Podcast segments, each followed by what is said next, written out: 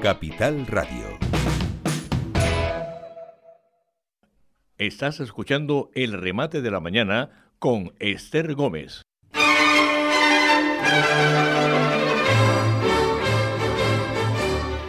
Y cuando pasan 16 minutos de las 11 de la mañana en Canarias, continuamos haciendo aquí radio en directo en Semana Santa, en plena Semana Santa. Entramos en nuestro espacio de medicina y salud, como cada lunes a esta hora aproximada de la mañana, de la mano de nuestro querido doctor Antonio Alarcó, que no sé si estará de vacaciones, vamos a preguntarle. Muy buenos días, doctor, bienvenido, ¿cómo estamos?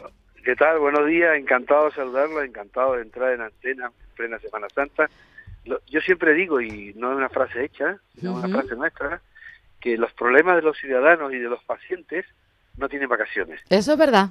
Eh, quiero decir con esto que hay que atenderlo de forma igual.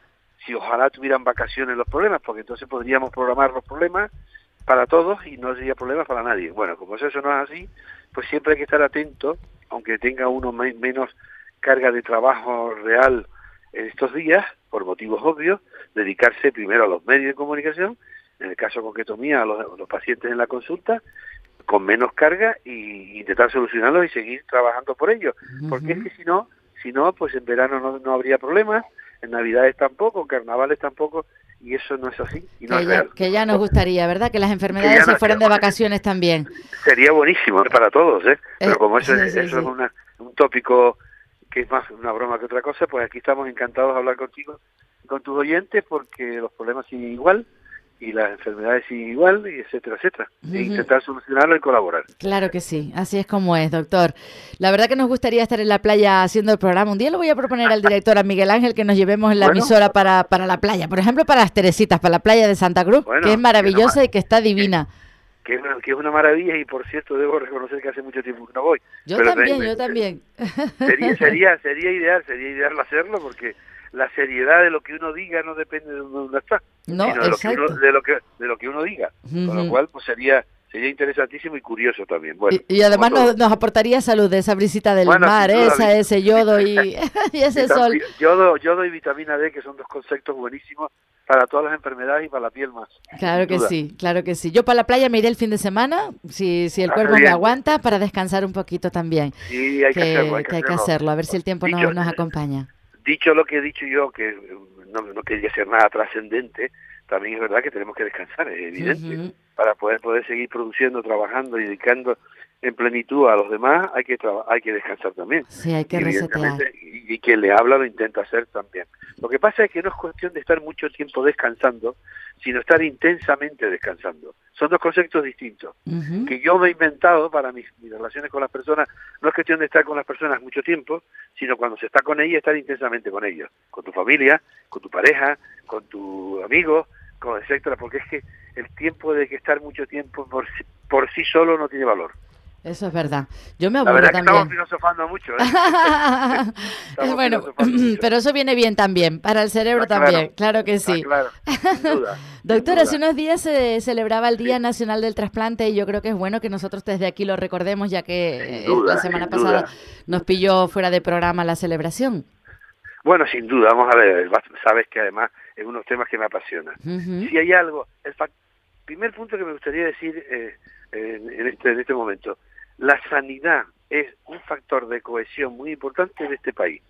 Por lo, por lo tanto, cuanto más dediquemos tiempo y efectividad, incluido dinero, a la sanidad, más cohesionado estará el país. Segundo, dentro de esto el factor de cohesión más importante que tiene es el trasplante, que somos el primero del mundo, como lo he repetido muchas veces, pero lo hago con tanto orgullo, porque me honro pertenecer a ese grupo de trasplantadores españoles, eh, es, es, es la primera, somos los primeros del mundo en donación y trasplante durante 31 años seguidos. Que se dice pronto, liderando liderando a nivel mundial el, número de trasplantes de órganos, ¿no? Y donaciones. o sea, donación, porque tenemos un pueblo muy generoso y tenemos una organización nacional con la N de trasplante que es la mejor del mundo, con diferencia.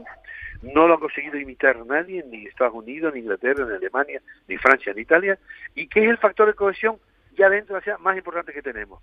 No hay ningún fallido, es una, una cohesión absoluta, los órganos donados no son de nadie, son de quien los dona, y el resto depende de una distribución absolutamente científica ante una necesidad de órganos determinados, urgencia cero, etcétera, urgencia cero, etcétera. En definitiva, es un modelo a imitar con una legislación de lo más progresista que exista, que es la ley de trasplante española, realizada por el profesor Romeo Casabona, que fue catedrático de Derecho Penal de nuestra Universidad de La Laguna, que por cierto está trasplantado, que por cierto también es doctor en medicina, tuve el honor de participar en su tesis doctoral de medicina siendo catedrático de Derecho Penal, y que ha permitido tener un modelo único en el mundo de trasplante.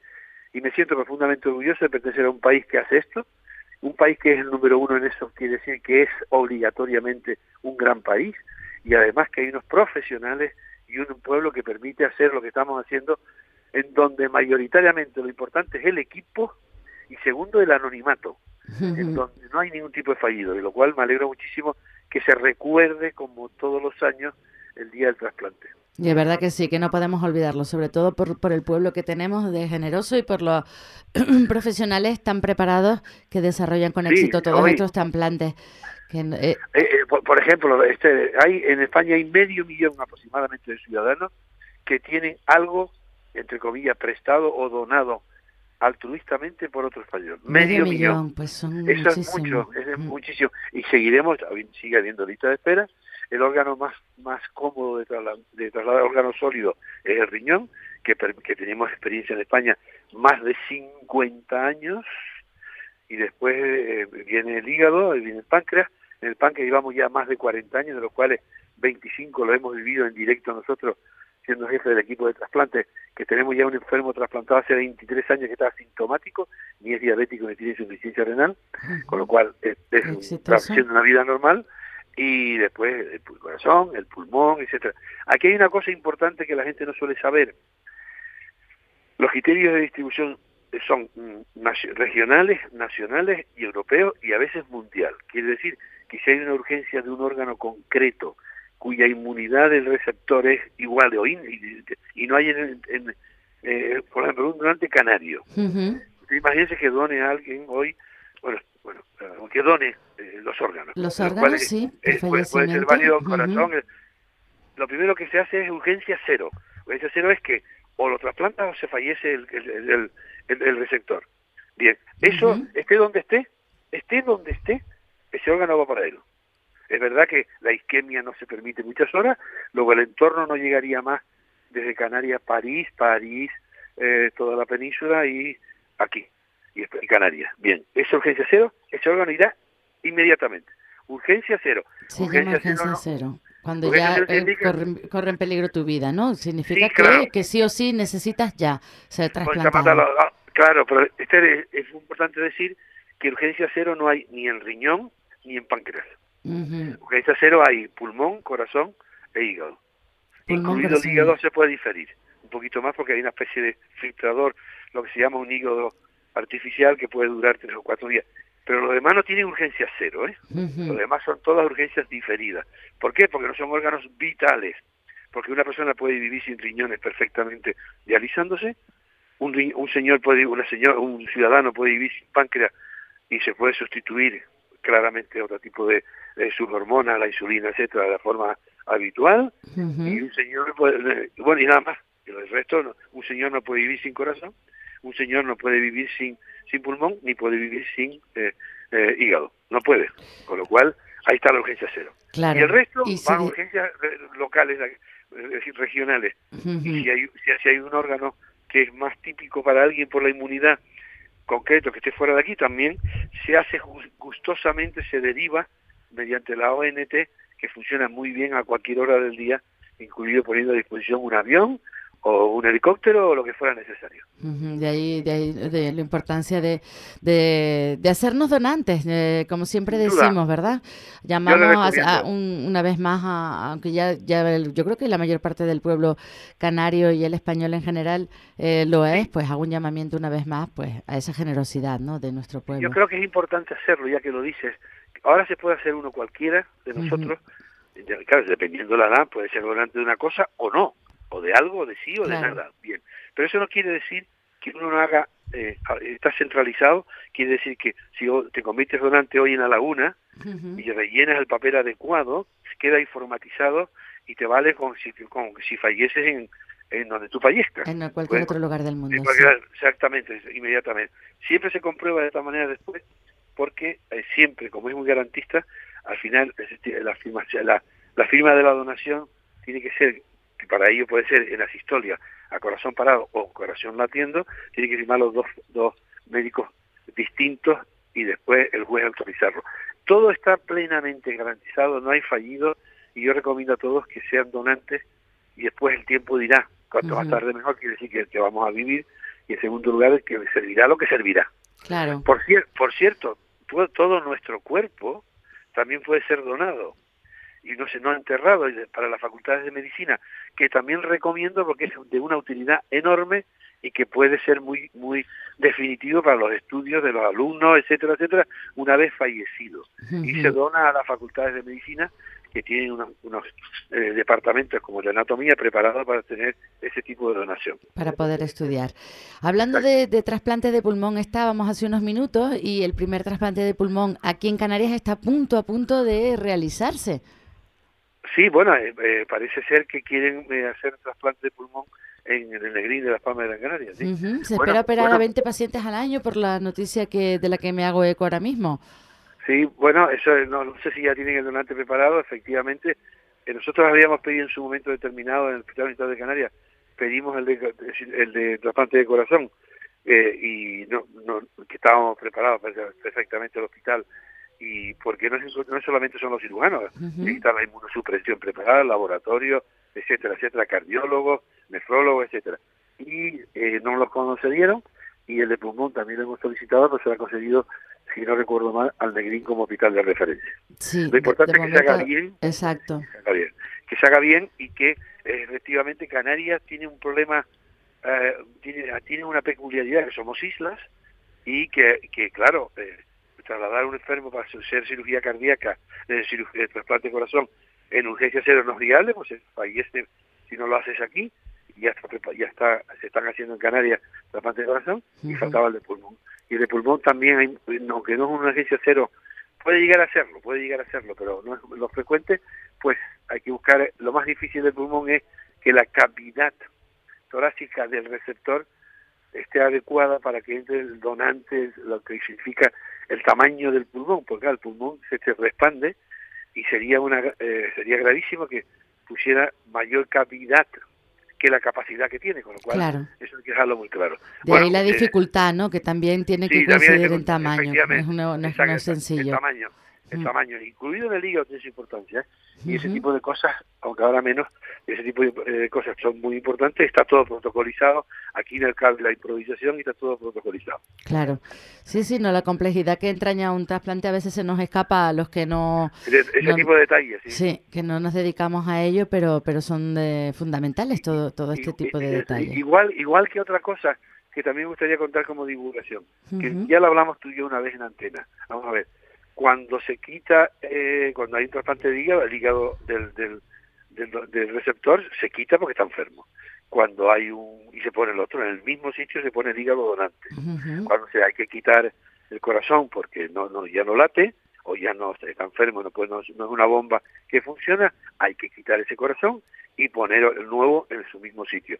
Los pulmones igual, hay que quitar el pulmón. Es verdad que también se puede trasplantar un solo pulmón o dos pulmones a la vez, tenemos la suerte de que todos los humanos tenemos dos pulmones, izquierdo y derecho, con una Se podría poner uno solo. Se podría vivir con un pulmón solo, claro. Sí, sí, sí. De hecho, muchos señores y enfermos, pacientes y ciudadanos viven con un pulmón solo, porque el otro o no lo tiene o se le quitó en un momento determinado, o fue operado por un tumor, o tiene o tuvo una tuberosis antigua y queda anulado, etcétera. Bueno, eso es así y tiene que caber.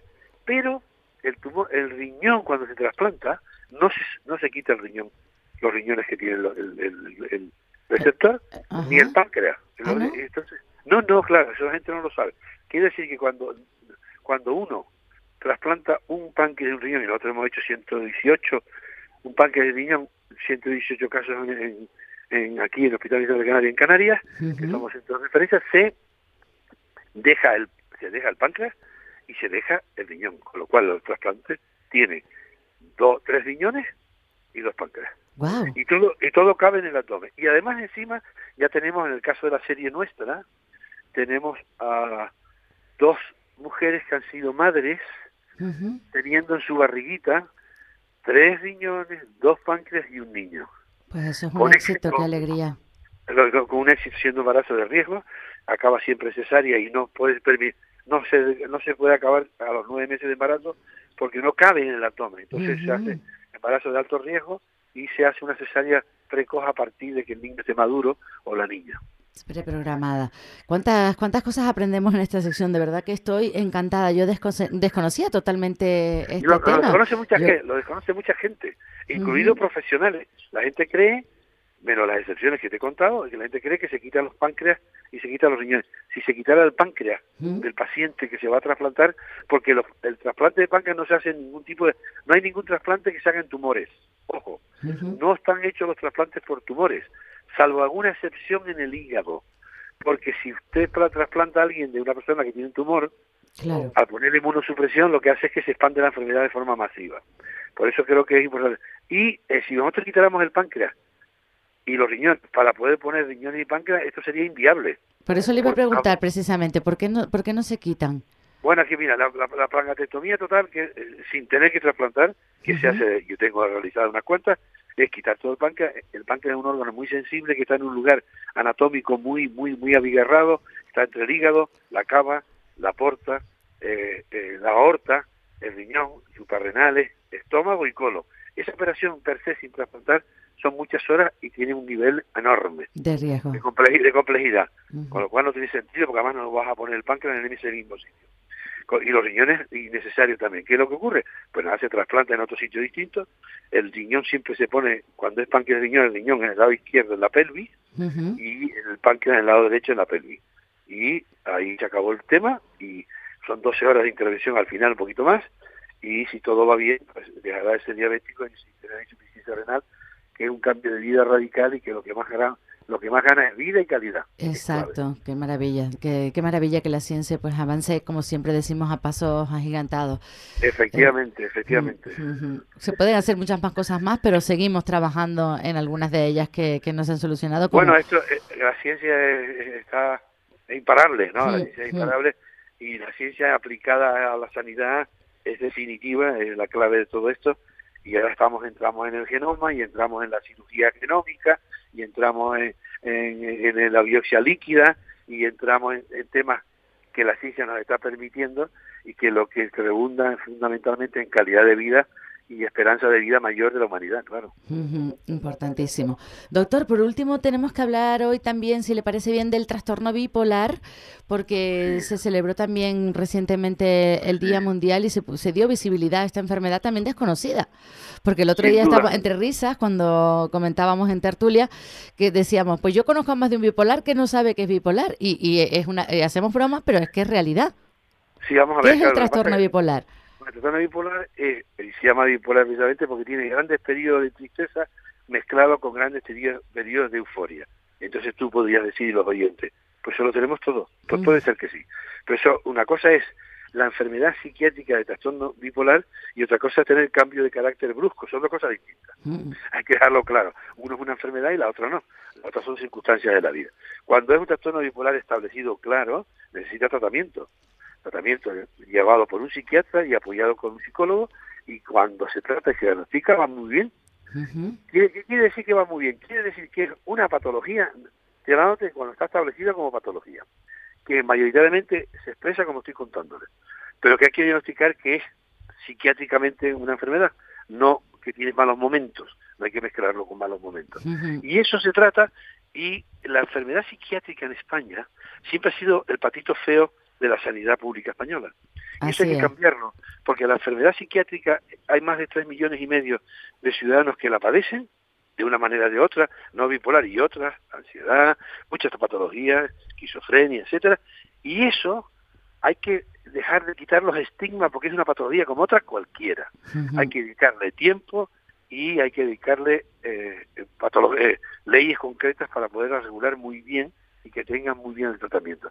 Y eso es clave dejarlo claro, porque todos somos potencialmente, todos somos potencialmente clientes, entre comillas, de una enfermedad psiquiátrica que crea que no, no existe vacuna ante él, no existe vacuna, es desde el punto de vista numérico muy importante y hay que estar preparado. Así es, doctor, hay que generar conciencia y también reducir la estigmatización del paciente, ¿no? Del enfermo de, de cualquiera de estas patologías mentales a veces se nos olvida, ah, estás yendo al psicólogo, al psiquiatra, este está loco, este está loco. No, está loco. Es como si, sin duda, es como si el diabético tuviera que avergonzarse de ser diabético o el, el alérgico, pero bueno, igual, pues una enfermedad psiquiátrica no tiene que avergonzarse de nada, lo que hay que diagnosticarlo bien, introducir la detección precoz de las enfermedades psiquiátricas, sobre todo la prevención del suicidio y todo ese tipo de cosas, hay que hacerla con normalidad, hay que dedicarle una ley de, una ley de enfermedad mental que no se ha hecho que está guardada en la gaveta, en el cajón del ministerio y está ahí parada de forma injustificada, y hacer protocolos de, actuación para la detección precoz. Por eso aprovecho para decir también que es imprescindible que tengamos en nuestros eh, en nuestro currículum de los, en los colegios, universidades, eh, asociaciones de vecinos, etcétera, la necesidad de que se estudie sanidad como cosa rutinaria y de cultura general, porque es ahí donde está y radica la medicina preventiva fundamental, el conocimiento de los ciudadanos en general. Le doy un ejemplo.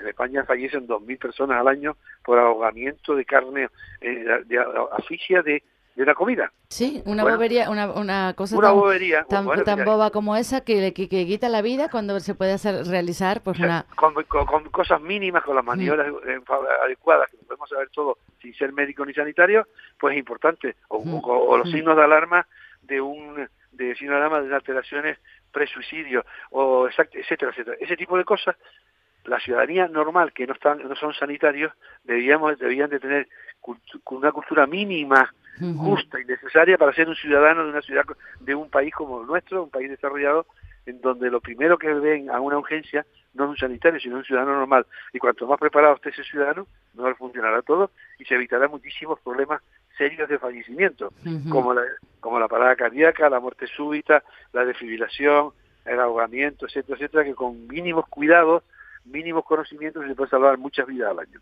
Así es, doctor. Pues dicho queda, por mi parte nada más, no sé si quiere apuntarnos algo, más o nos despedimos ya hasta, para, para la, hasta la semana que viene. Bueno, si Dios quiere, encantadísimo lo que quieran a mandar. Pásenlo bien, sean felices, procúrenlo por lo menos y, dedicarse a su gente. Ah, claro que sí, hay que intentar, pues eso, trabajar, pero también disfrutar, ¿no? Como yo, como yo siempre digo, en la, justa medida ambos, si podemos llegar a la balanza de, ¿no? De tener esos momentitos para nosotros, eh, ah, igual que los de trabajo, el cerebro y el cuerpo nos funciona mucho mejor. Y, algo importante que nosotros no lo dejamos hacer, no le damos a veces mucho valor, el hecho religioso es un hecho importante, el hecho religioso. Ya no digo la religión concreta, una otra cualquiera. Creo que el hecho religioso es importante como forma de reflexión, porque mientras existe muerta, mientras exista muerte como hecho, existirá religión siempre, con lo cual es absurdo no dedicarle de vez en cuando a reflexionar sobre este tema que creo que es clave y el hecho religioso en momentos de Semana Santa en, en, el mundo católico y cristiano tiene un valor muy, muy importante.